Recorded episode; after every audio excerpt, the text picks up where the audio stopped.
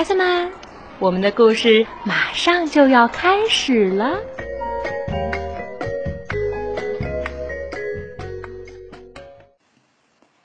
小朋友们好，我是魏佳 Lucy 姐姐，我们又见面了。今天 Lucy 姐姐在北京继续给你读故事。这个故事名字叫做《朱家故事》。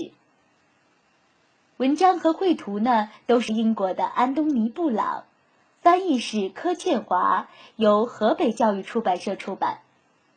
好了，我们的故事马上就要开始了。朱先生有两个儿子，一个叫西蒙，一个叫帕克。他们住在一个很好的房子里，有很好的花园，有一辆很好的车子在很好很好的车库里。房子里还有他的妻子。每天早晨，朱先生去上很重要的班之前，总是大声的喊：“亲爱的，早餐呢？快点儿！”每天早晨，西蒙和帕克去上很重要的课之前，也总是大声喊：“妈妈妈，早餐呢？快一点！”他们出门以后，猪太太洗净所有的碗盘，整理所有的床铺，还有用吸尘器清洁所有的地毯，最后去工作。每天傍晚，孩子们上完很重要的课回到家，总是大声喊。妈，晚餐呢？快一点！每天傍晚，朱先生做完很重要的工作回到家，总是大声喊：“喂，老太婆，晚餐呢？快一点儿！”他们一吃完，猪太太就洗碗、熨衣服、洗衣服，最后呢，再做一些吃的东西。然而，猪先生和西蒙·帕克呢，早已经进入梦乡，或者正在看电视。有一天傍晚，孩子们放学回到家，没有人迎接他们。朱先生下班回到家，很不高兴地问：“你们妈妈呢？”他们到处找，找不到猪太太。壁炉架上有一封信。朱先生打开信封，信里面有一张纸，上面写道：“你们是猪。”唉，我们怎么办呢？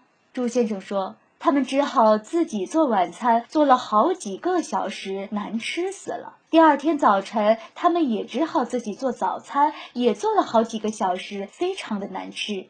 第二天白天，第二天晚上，第三天，朱太太一直没有出现。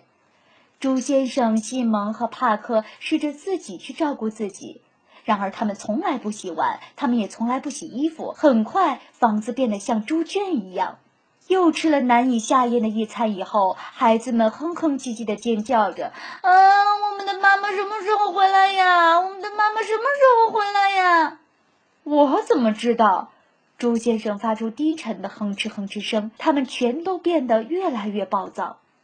有一天晚上，房子里没有食物可吃了。猪先生哼了哼说：“唉，我们只好到处闻一闻吧，找一找残渣剩菜。”就在这时候。猪太太走了进来，求求求你，你回来吧！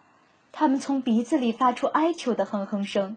于是猪太太留了下来，猪先生去洗碗，帕克和西蒙呢整理床铺，猪先生又去熨了衣服。他们都来帮忙做饭，还觉得挺高兴的。妈妈也非常的快乐。最后，妈妈把汽车修理好了。宝贝们。西蒙和帕克前后的变化是不是很大呢？嗯，在生活当中啊，我们的妈妈真的是非常无微无至的关爱着我们，他们非常的辛苦，所以我们一定要学会感激和感谢我们的妈妈。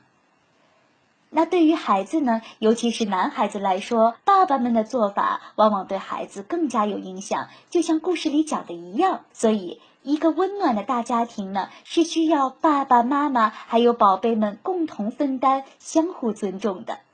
好了，宝贝们，今天的故事，露丝姐姐就给你讲到这里了，我们下一次再见吧。